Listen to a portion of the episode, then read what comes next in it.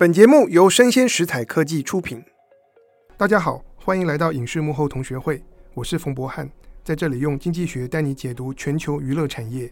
为期一百四十八天的编剧罢工终于在上个礼拜落幕。编剧工会和代表了大片场跟串流平台的制片联盟，他们谈成了新的合约，真的非常不容易。不过呢，这份新的合约还必须要经过工会成员投票同意才会正式生效。在我们这期节目播出的时候啊，投票应该还在进行中。只是呢，我们在媒体上看到很多好莱坞的编剧都是欢欣鼓舞，大家说这是工会的胜利。因此，我相信啊，这次的新版合约要通过，应该是没有问题。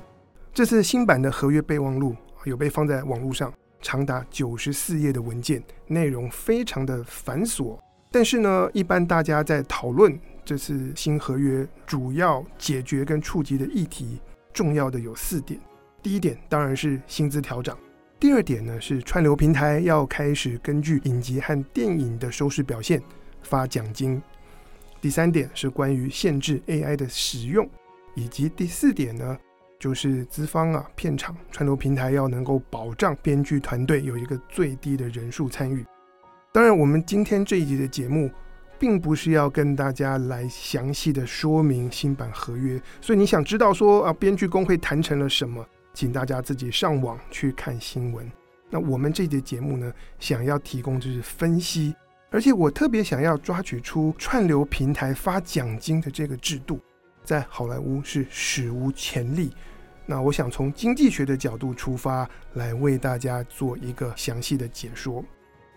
所以我们的重点并不是罢工跟新的合约本身，而是我们把这份新的合约里面的奖金制度拿出来，当成是我们思考产业制度设计的一个重要案例。当然，我在这里想要先补充说明，在台湾啊，有很多的媒体或者是网络意见领袖，当他们谈到编剧罢工落幕、新的协议谈成，常常把标题啊就会写成是说啊，谁赢了，谁输了。然后编剧大获全胜，这是一个我自己不太认同的观点。好像说这个罢工和谈合约就是一场零和赛局，不是你输我赢，就是你赢我输。但我觉得产业不能够用这么狭隘的方式来解读。那么等一下我们来讨论好莱坞编剧合约的新的制度的时候，其实我所看到的事情是。他们产业上下游一起，大家在各方需求的种种限制之下，他们终于找到方法，建立一个有助于产业长期发展、彼此能够共存共荣的新制度。那会从这个角度出发。那所以我们先来看一下啦，新版的编剧合约，那里面关于串流平台发奖金这个制度啊，到底是怎么运作的？当然，我需要先说明，其实我们在之前的节目也跟大家聊过，一直以来，在这些订阅制串流平台上面播放的影集和电影，都是没有根据收视的表现来做分润或发奖金，都没有。大家拿的就是根据一些基本的条件所制定出来的授权费，所以不会根据说你实际上播出了很多人看或者很少人看而有所增减。根据新合约里面这套奖金制度，它怎么运作呢？如果一部影集或电影在串流平台上映的前三个月内，在美国国内得到的观看次数超过了美国订阅人数的百分之二十，那么这部作品就被算成是绩优，可以得到奖金。奖金是多少呢？是他们原本应得的这个授权费再多加百分之五十。我们来看一下，这个所谓绩优的门槛是美国国内订阅人数的百分之二十啊，并不容易达到，但也不是不可能。在我们继续做一些计算之前，我们先来厘清这套制度里面的一些细节。第一个细节是啊，什么叫做观看次数？英文字用的是 view 这个字。我们曾经在我们节目第二季的第五十二集和大家详细的介绍过 Netflix 自开始发展以来。对于这个观看次数的定义不断的调整。如果你对于一个量化指标的发展源流和背后的考量有兴趣，欢迎大家回去听前面这一集第五十二集。那么现行 Netflix 对于观看次数的定义是什么呢？是一部作品的总观看时数除以它节目的时长，换句话说，如果有人你就从头到尾把《One Piece》真人版的影集看完，那么就算一次；但如果你是跳着看，前后加起来你观看的时数只占了这个影集总长度的一半，那么你所贡献的观看次数就只算是零点五次。当然，反过来说，有人是 One Piece 的粉丝，所以他看完以后又二刷，而且两次都是完整从头到尾看完。那么这个人他就能够为 One Piece 创造出两个人次的观看，其他的计算方式就以此类推。那么在 Netflix 今年的第二季推出这个新的观看次数量化指标之后，其他串流平台啊也开始纷纷跟进，包括 Disney Plus。因此呢，在这次编剧工会所谈成的新版合约当中，他们就是用刚才所讲的这个方式来定义。一部作品所得到的观看次数，所以一部作品在串流平台上映三个月或者九十天内得到的观看次数，除以这个串流平台在美国国内的订阅人数，得到一个比值啊，这个比值必须要超过百分之二十，它才能够算是绩优，才符合资格可以拿奖金。不过第二个细节。这个编剧要能够拿奖金，还有一些其他条件哦，包括这部作品必须要是 high budget 高预算的作品，同时它是在 SVOD 也就是订阅制的串流平台上面播放。所以你如果是小成本的制作，或者是你是在广告模式或者是 FAST 的平台上播放，刚才讲到的这个奖金制度并不适用。讲完了新的规则和标准，你可能会好奇啊。到最后有多少的编剧他们可以得到奖金呢？我们来计算一下，在这次编剧工会他们所提出的合约备忘录里面就有给一个范例。假设有一部影集，它的总长度是五小时四十八分钟，换算下来就是五点八小时。然后这部影集在美国得到了七千万小时的观看，同时假设这个串流平台有五千万名的美国订户，那么我们来。套刚才的公式计算一下这部影集的绩效指标，就是七千万小时除以五点八小时的节目长度，这样就得到观看次数。再拿这个观看次数去除以五千万名美国订户，最后得到的比值是零点二四一，也就是百分之二十四点一。诶，超过了百分之二十，所以这部影集的编剧他就可以很开心啊，授权费多拿百分之五十。那我们来看呢？在过去一年，Netflix 推出的影集当中，有哪些作品套用我们刚才的公式，是符合可以领奖金的资格呢？诶，我们没办法直接回答这个问题，因为 Netflix 到目前为止都没有公布影集的详细数据，他们所公布的是每一个礼拜全世界的 Top Ten。登上排行榜的这些作品，它才公布全世界的观看次数。我们没有办法计算不同影集在美国的表现，但是呢，美国另外有尼尔森在做串流平台的收视表现调查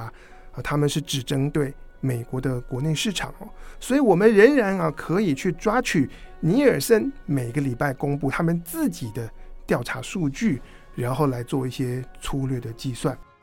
就让我们拿尼尔森的数据，然后来看看 Netflix 的《暗夜情报员》这部影集，它的表现怎么样？不知道你有没有看过？在美国是蛮夯的。那《暗夜情报员》在 Netflix 上线之后，曾经有七个礼拜登上了尼尔森的 Netflix Top Ten 排行榜。因此，在上榜的这七个礼拜，尼尔森有公布他们所估计的。暗夜情报员每个礼拜得到了多少的观看时数？那么这七个礼拜的观看时数全部加在一起呢，是一亿七千三百五十万小时。暗夜情报员的节目长度加在一起是八点二小时。这么一除啊，光是那七个礼拜，暗夜情报员就得到了两千一百二十万次的观看。Netflix 在美国跟加拿大的总订阅人数是七千五百万人。这么一除下来。暗夜情报员光靠七个礼拜的收视表现所得到的绩效指标就已经超过百分之二十八，所以他肯定他上线后的前三个月可以达标，可以拿到 Netflix 给奖金。那我需要补充说明哦，根据工会的这个新版合约，最后他们发奖金的标准是根据美国国内的订阅人数。可是我们因为公开资料只能够取得 Netflix 在北美，也就是美国和加拿大加在一起的订阅人数，所以我们刚才在计算得到百分之二十八的时候所用的那个分母其实是高估了。所以你可以想象，如果我们真的只拿美国国内订阅人数来除，那么暗夜情报员他所得到的最后这个比值啊，会比百分之二十八还会更大。在台湾，我们很多人喜欢看《怒呛人生》，是 A24 推出的影集。那么我们同样可以抓尼尔森的数据，帮大家算算看，《怒呛人生》在上映之后的前三个月，它其实只有五个礼拜。登上了尼尔森的 Netflix Top Ten 排行榜，但我们把这五个礼拜的观看时数加在一起，就已经有七千一百万小时，除以影集的总长度不到四小时，再除以美国跟加拿大的订阅人数，得到的比值是百分之十六。诶，你说没有达到百分之二十的门槛耶？可是，距离突破门槛，其实《怒呛人生》只需要再多拿一千八百万个小时就好。你说它上线后掉出前十名的后面七个礼拜加在一起，要能够超过一千八百万小时，应该是轻而易举。所以呢，像是《怒呛人生》这样的作品，它是利基型的，然后曾经可以在五个礼拜上榜。大受欢迎的作品，它仍然是可以达到这个绩优的这个门槛，可以分到奖金。好，讲到这里，你可能会说，这次编剧工会所谈出来的这个绩优的门槛呢、百分之二十，会不会有点太高啊？虽然我们刚刚已经知道，并不是遥不可及了。这些脍炙人口，大家在讨论的作品都可以达标，可是总是有人会问说：“诶，我们的这个绩优的标准一定要定得这么高吗？我们能不能够设计出一些不同的奖励集聚？比方说，你的观看次数超过了订阅人数的百分之五，有一个小小的奖金；超过百分之十，有多一点的奖金；然后百分之十五、百分之二十，大家想想看呢、？”如果我们发奖金的标准不够高，有可能会发生什么事情，或有副作用？对，我猜有些朋友你们已经猜到了，标准不高的时候，剧组可能可以作弊啊！就找一堆亲朋好友，大家来帮忙看，然后说二刷三刷，一起来拉高观看时数和观看次数，用这样的方式作弊啊，理论上是有可能的。有一些道听途说的例子啊，我也是知道。所以呢，这种奖励的门槛，它必须要高到一个地步，才能够让这些有心的剧组是光靠作弊也没有办法达到这样的标准。但接下来我们可以一起思考，这次的新版合约里面的串流平台奖金制度，对于编剧和各影集的主创团队，他们在规划创作的时候，会不会带来什么影响？以前我们说啊，在学校里面是考试可以领导教学，那么现在串流平台开始发奖金，是不是会创造出一些不同的诱因，去引导这些主创团队的影视制作呢？我们大家可以回顾一下，是不是有些影集你是跳着看，当然有些影集你会目不转睛，从头到尾把它看完。我们可以想象啊，假设有两部影集，他们得到同样多的观众关注。可是，我们根据新版合约的这个奖金制度，紧凑然后不烂尾的作品，它可能比较轻薄短小，它最后会得到比较多的观看次数，因为大家都把它看完。但是，另外一种作品就是把观众骗进来，然后几集之后就开始变得比较松散、拖拖拉拉。他们这样的作品计算出来的观看次数就会比较少，就比较难达到绩优的门槛啊，分不到奖金。所以，平均来说，我相信那些紧凑的作品和集数比较少的影集，他们更有机会累积到庞大的观看次数，并突破百分之二十的奖金门槛。所以呢，这个新的规则，我觉得有助于鼓励各主创团队，你在写剧本的时候不要灌水，不要拖沓，不要烂尾。再来呢，到目前为止，有很多 Netflix 的原创影集，他们都只有一季，像是我自己很喜欢的《后翼弃兵》。基本上一个 mini series 就把故事能够讲得完整，但是呢，根据 Parrot Analytics 这家数据分析公司所做的分析啊，我们看到在不同串流平台上面，一部口碑还不错的影集，往往在它推出第二季或第三季的时候，观看人数我才会大幅冲上去，达到高峰。像是 Netflix 的《怪奇物语》或是 HBO Max 的《继承之战》都有这样的效果。他们第一季得到的回响就很好，但是观看的次数大幅的增加，要靠第二季、第三季。所以，我们看到新的一季可以把口碑好的影集的收视率再往上推，而新一季的宣传也会帮整部影集带来新的观众，让他们再回去从第一集开始看。所以呢，在这个新版合约的制度之下，我认为会有更多在美国的影视主创团队，他们要积极的去开发那些能够一季又一季发展下去、有延展性的影集故事。比方说啊，你觉得《One Piece》的真人版影集可以拍多少季呢？那我相信接下来这种 Seasons 季播的概念会再重新回到主流的串流平台，因为这样子会有助于影集创造收视记录，有助于主创团队的编剧得到奖金。讲完了这么多细节的东西，我们接下来就开始思考哦，这次编剧工会谈成的新版合约里面的串流奖金制度。究竟会带来哪些大的冲击和改变？我们就一样一样来说。首先呢，如果编剧现在可以根据一部影集在串流平台上面的表现得到奖金，那么这个影集的表现就必须要是一个可以公开让人验证的资讯。那么影集的观看时数就不能够只是串流平台自己知道的秘密，不能够说是我 Netflix 讲了就算。这也是为什么在今年一开始，当编剧工会跟串流平台要谈这个新版合约的时候，串流平台一口就否决掉奖金的提案。这一点呢，我们在第二季五十二集的节目就曾经做过深入的分析。因为呢，一直以来串流平台就把数据当成是自己的资产，这个数据要保密，我才能够有竞争优势。那只要数据不能公开，奖金制度就不可行，因为他发奖金的标准。就没有办法给别人检验，但是这次编剧啊，他们透过长达一百四十八天的罢工，成功的争取到串流平台愿意妥协。单就这一点来说，我觉得今年的编剧罢工的确是创造了史无前例的突破。不过，根据这个新版的合约，串流平台只会对工会来提供收视的数据。而且只针对大预算的制作，而且是在订阅制串流平台上发布的影集或电影哦，他们会每三个月根据符合资格的这些作品，提供他们在美国国内和全球的总观看时数。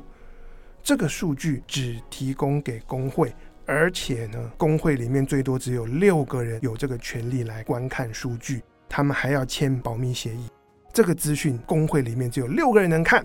而且他们不能够对外讲。当然啊，这个工会可以在他们和 Netflix 和串流平台约定好的范围内，把这些原始数据加总起来，然后对外发布总数据或者是一些统计数字。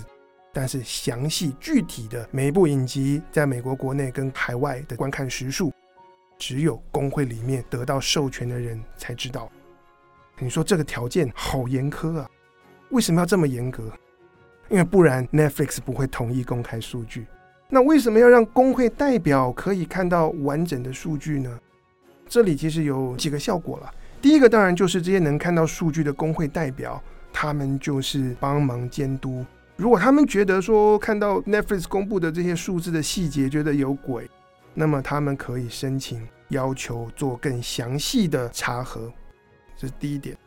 也就是说，反正串流平台这些数据现在。多了一些外部的人可以看到，虽然只有六个人，可是只要多一些人知道，就多了一股监督的力量。再来第二点也非常的重要哦，因为工会他们今年谈成了新的合约，他三年之后还会继续再去跟串流平台谈下一梯的合约。那工会里面必须要有人能够掌握到各种影视作品在串流平台上面一些全面性的数字，并加以分析。他们才能够知道说，哎，我们现在设计的奖金制度到底好不好，合不合理？未来他们才有办法去提案、去设计和改良他们跟串流平台之间的各种的分润制度。我们必须要先有数据，才知道门槛该怎么设，然后奖金该发多少，诸如此类。那这次至少工会争取到他们有一部分的人可以看到一个比较完整的数据，其实也没有多完整啦，只有高预算的作品才知道。但这次编剧工会至少他们在新合约是开了一道门缝，然后至少有一部分的数字开始可以见到光。关于数据，我觉得从不开放到开始开放一点点，这个从零到一的过程啊，我觉得是最困难的。而数据一旦开始开放了，我觉得这个权利收不回来。我认为在未来，就是从工会到编剧到戏剧的组装团队，大家慢慢慢慢可以拿到的数字会越来越多。所以，我们讲的第一点冲击是关于数据的开放。那么第二点呢？关于编剧，从他们以前不能够根据作品的收视表现有分润，到现在可以有机会得到奖金，我觉得这是。编剧和串流平台双方合作机制上面一个结构性的改变。什么叫做结构性的改变呢？先让我跳脱出影视啊，为大家举其他一些比较老梗的例子。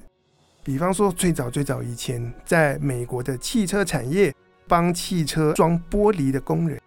他们是领时薪啊，就是我一天工作几个小时拿多少薪水。那后来他们的这个薪酬制度。经过了一些改革，变成是根据他们的绩效来领工资。我看你一天能够帮几部车装完玻璃，然后每一部车是多少钱？用这样的方式来计算薪酬。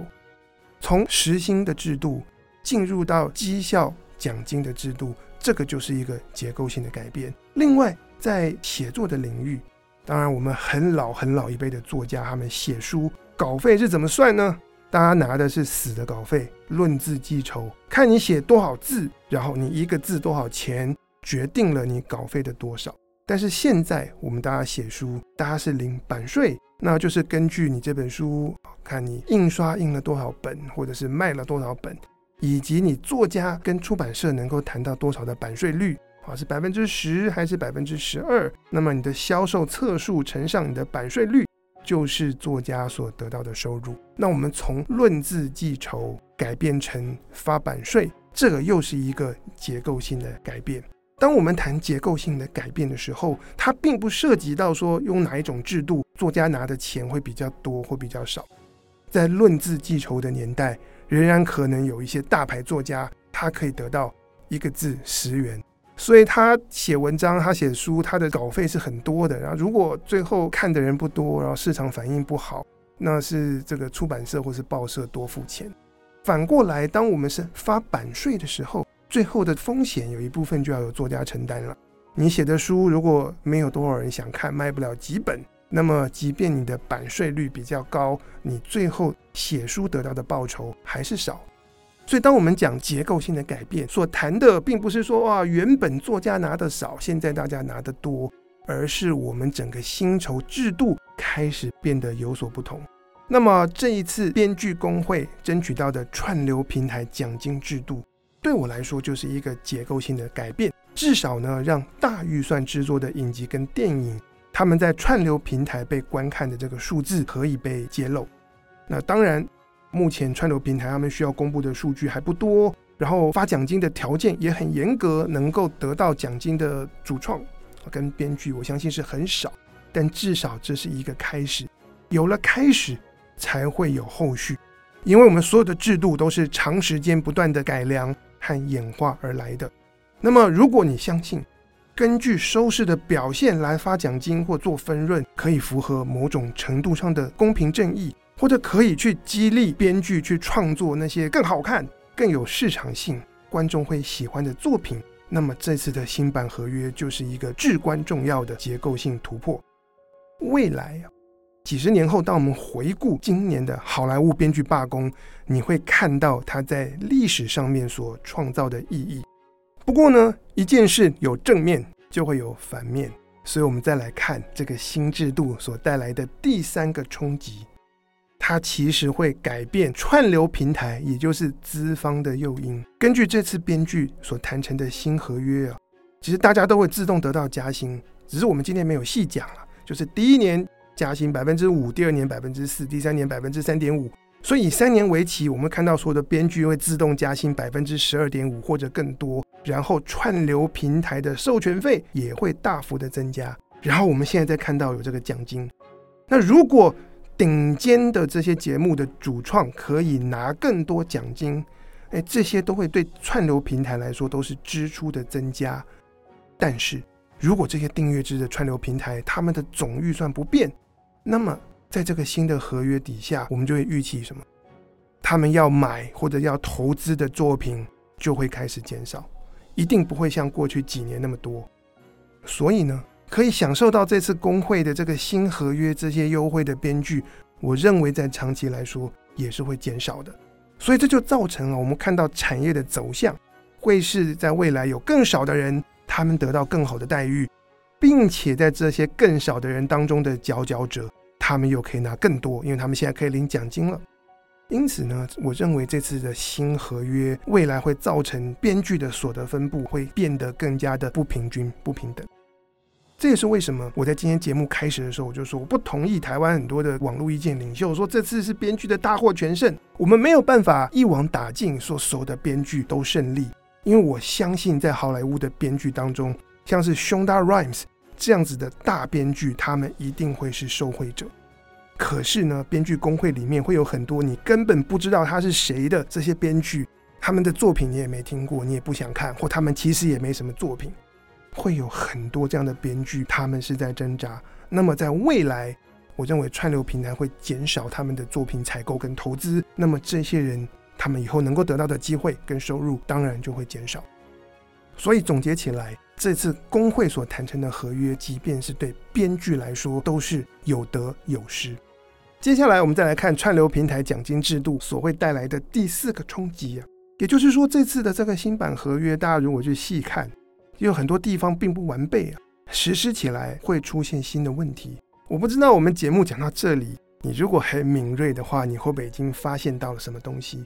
其中一个可能的问题就是啊，我们刚才所谓的 GEO 的门槛，是相对于串流平台的订阅人数来做衡量。一部影集在三个月内得到的观看次数要能够超过平台在美国的订阅人数。如果是这样，那么平台的订阅人数就会是编剧能不能够得到奖金的一个关键喽。当然，有一些平台要计算订阅人数是非常简单的事情，比方说，截至今年六月三十号，Netflix 在全球拥有两亿三千八百四十万订户，Disney Plus。在美国拥有四千六百万订户，这些数字都清清楚楚，谁是订阅者非常的直观。但是还有另外一些串流平台，他们对于自己的订阅人数是讳莫如深啊。其中最引人注目的大概就是 Apple TV Plus，为什么呢？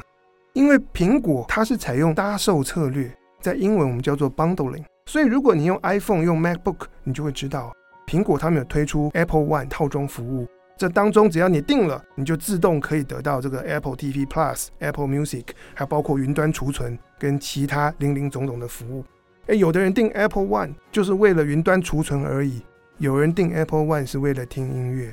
换句话说，Apple One 的订户不一定都是 Apple TV Plus 的观众啊。同样道理啊，Amazon Prime 一开始是亚马逊提供的免运费高级会员订阅方案。那后来在亚马逊开始发展影音串流之后，他们就自动附送给他们的高级会员，然后你们可以看 Prime Video。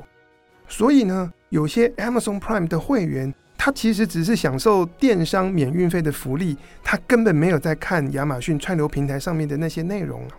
我们可以看到，苹果是把云端音乐、影视的串流服务组合在一起卖，这个叫做搭售；亚马逊。则是把免运费的福利和串流影音组合在一起卖，这个也是搭售。这样的搭售策略背后有它经济学的道理，可是却产生一个棘手的问题：到底是谁才能算成是一个串流平台的订阅者？像是亚马逊早在好几年前，他就曾经表示啊，他们的 Amazon Prime 的会员人数已经超过了两亿人。不过，根据美国媒体的报道啊。Amazon Prime 的会员当中，至少有好几千万人从来没有把 Prime Video 点开来看过。那么有点开来看的这些用户呢，他们可能也只是偶尔看看而已。那如果我们把每一个付钱订 Amazon Prime 的人都算成是订阅者，那你可以想象，任何的影集想要在 Prime Video 得到超过百分之二十的订阅用户的观看，并且分到奖金，这根本是不可能的任务啊！那么面对这样的问题啊，编剧工会当然早就注意到，他们原本就想试图解决，但是呢，很多问题是很难在有限的谈判时间内。在一次的合约里面就定义清楚，所以呢，这一次在这个新版合约里面就有提到，编剧工会和个别的串流平台可以在自己去厘清什么叫做订阅者。那如果双方对于订阅的定义出现了争议，彼此应该保持善意进行讨论，并且在无法形成的共识情况之下，找人用仲裁的方式来解决问题。我们可以想象哦，这类的问题在未来三年这个新版合约的有效期间内，只会变得更加重要、更加复杂。为什么呢？因为现在串流平台的竞争实在太激烈，各大媒体公司都在思考要怎么拿自己的串流平台去跟其他公司的服务组合在一起搭售。比方说，我们会看到串流平台跟串流平台之间的合并。像是华纳兄弟探索底下，他们把 HBO Max 跟 Discovery Plus 就合并成一个新的平台，叫 Max。可是你想想看呢，一部影集在过去 HBO Max 的时期比较容易达到百分之二十的奖金门槛呢，还是在合并成 Max 之后，现在又加了一大群实境秀的观众成为他们的订户，比较容易达到百分之二十的奖金门槛？你会看到，在这个串流平台合并的过程中，这个绩优的标准会变得越来越难达到。此外啊，我们也预期会看到更多跨领域的大售。大家可以发挥想象力，在以后会出现影视串流平台跑去跟 Spotify 绑在一起，或者跑去跟《纽约时报》组合在一起卖。可是当这些创新的合作冒出来，我们就发现要怎么去定义那个订阅人数啊，就变得更困难了。总之，新版的合约它会带来新的问题和新的挑战。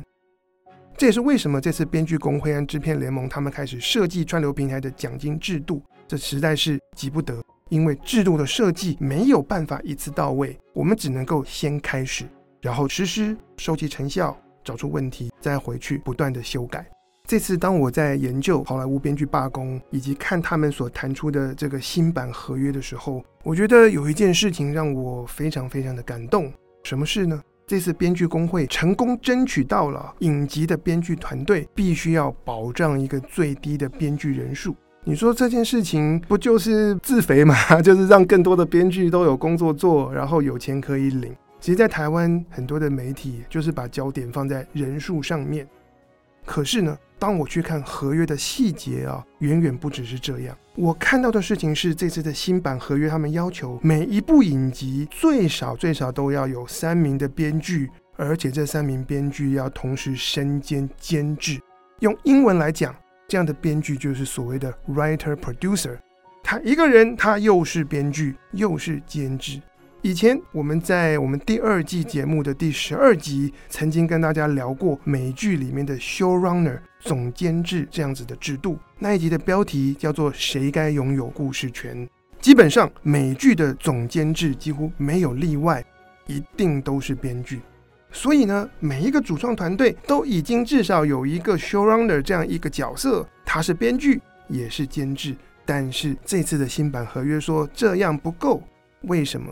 如果我们的中生代编剧、年轻编剧，大家加入一个剧组，都只是当写手，都只能够写剧本，而没有机会参与制作，那么这些编剧他们就永远不懂制作，他就没有办法透过经验的累积，慢慢养成变成是未来的 showrunner。所以呢，我们必须要让那些还不是 showrunner 的编剧，给他这样的工作机会，让他能够既写剧本又参与制作，才会有新一代的 showrunner 未来来接棒。这是这一次的这个编剧工会啊，他们成功争取到的这个制度。然后我相信，对于怎么样能够孕育来养成未来的 showrunner，同时也是好莱坞的资方、串流平台跟大片场他们会重视的事情。换句话说，当好莱坞他们产业上下游在讨论制度跟合约的时候，他们看的不只是现在，还包括未来，有把这些编剧人才的生涯发展一起考虑进去。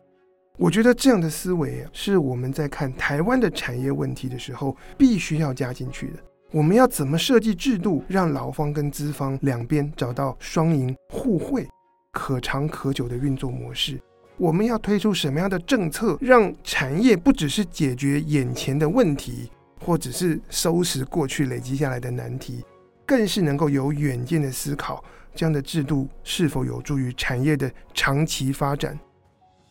我希望今天这集的节目，我们谈好莱坞罢工之后所谈成的这个新合约，特别是里面关于串流平台奖金制度的分析，可以带给你一些启发。